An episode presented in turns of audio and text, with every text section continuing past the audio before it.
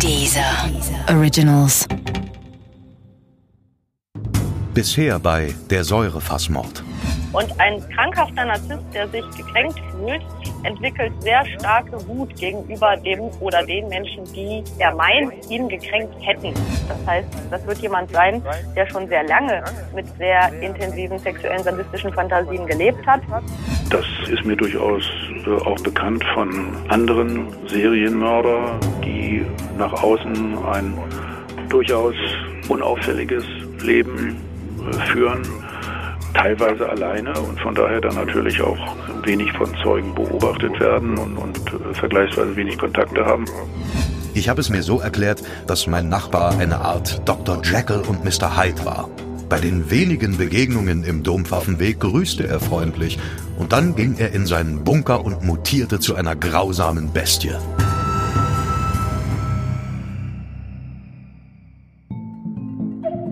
Der Säurefassmord Teil 3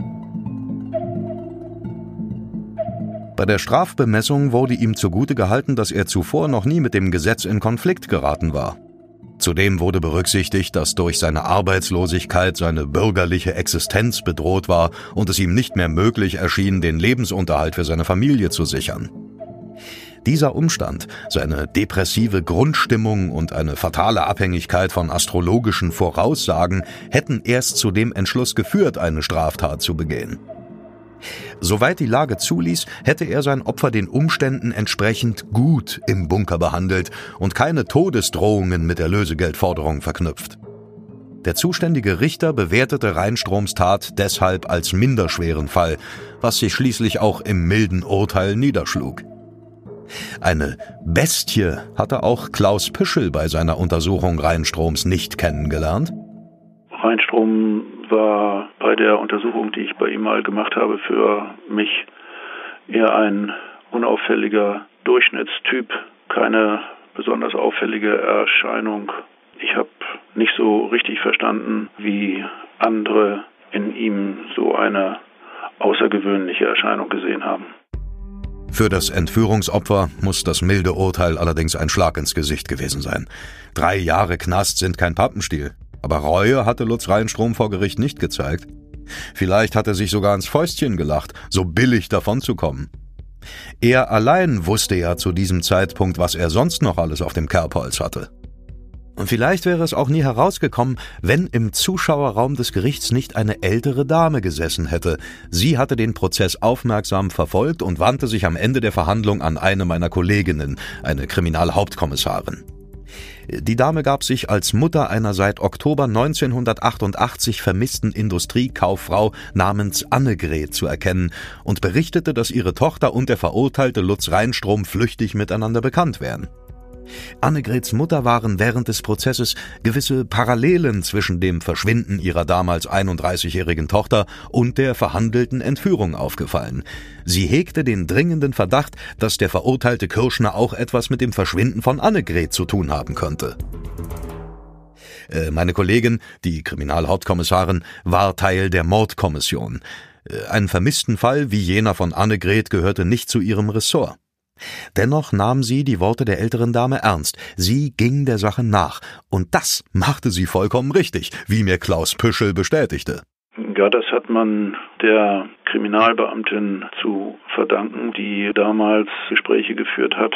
Ja, im Zusammenhang mit der Gerichtsverhandlung gegen Rheinstrom als Entführer. Die alte Frau war da ja wiederholt im Zuhörerraum und hat die Kriminalbeamtin angesprochen und die Kriminalbeamtin hat ihr dann eben nicht gesagt, Sie lesen so viel Krimis, Frau, oder mit Ihnen geht die Fantasie durch, sondern sie hat die Frau ernst genommen und ähm, hat dann sehr verantwortungsbewusst und mit einem, finde ich, wirklich sehr großen kriminalistischen Geschick diese früheren Fälle, die ja als vermissten Fälle abgelegt waren, nochmal neu aufgerollt und dann die Verbindung zu Rheinstrom gefunden. Allerdings wurden der Beamtin dabei von ihren Vorgesetzten einige schwere Steine in den Weg gelegt, wie gesagt, sie war Teil der Mordkommission, aber Annegret galt als vermisst. Manchmal geht es auf den Kommissariaten doch sehr bürokratisch zu. Das macht die Arbeit nicht immer ganz leicht. Ein Tötungsdelikt wurde von den Kollegen jedenfalls nicht angenommen, zumal die Vermisste verschiedene Briefe an Freunde und Verwandte geschrieben hatte, in denen sie vorgab, irgendwo ein neues Leben zu beginnen. Ihrer Putzfrau hatte sie einen Zettel mit folgenden Worten auf den Küchentisch gelegt. Mir ist sowieso egal, was Sie machen, ich ziehe aus, alles Gute für Sie persönlich. Auch ihre Mutter hatte eine Postkarte mit Abschiedsgrüßen erhalten, doch die glaubte den geschriebenen Worten der Tochter nicht. Sie war der festen Überzeugung, dass sich Annegret niemals so davonstehlen würde. Die Kriminalhauptkommissarin teilte ihre Meinung, ohne Annegret zu kennen. Irgendetwas stank hier gewaltig. Ja, doch was sollte sie machen? Von ihren Kollegen erhielt sie keine Unterstützung, und ihre Vorgesetzten waren nicht gewillt, aus dem ungeklärten Vermisstenfall Annegret einen Mordfall zu machen. Also recherchierte die Kriminalhauptkommissarin in ihrer Freizeit alleine weiter. Ich habe sie ein paar Mal gesehen, wie sie den Dompfaffenweg auf und ab gelaufen ist. Meistens samstags oder an Sonntagen. Ich habe ihre Hartnäckigkeit und ihr Gespür bewundert. Niemand auf dem Kommissariat unterstützte sie, aber sie gab nicht auf, sondern glaubte an ihr Bauchgefühl. Und so fand sie heraus, dass die frühere Lebensgefährtin von Lutz Reinstroms ehemaligem Chef am 12. März 1986 unter ähnlichen Umständen verschwunden war wie Annegret. Die 61-jährige Frau namens Hildegard hatte nach ihrem Verschwinden ebenfalls Briefe und Postkarten verschickt, in denen sie angab, keine Lust mehr auf ihr bürgerliches Leben zu haben und irgendwo neu anfangen zu wollen.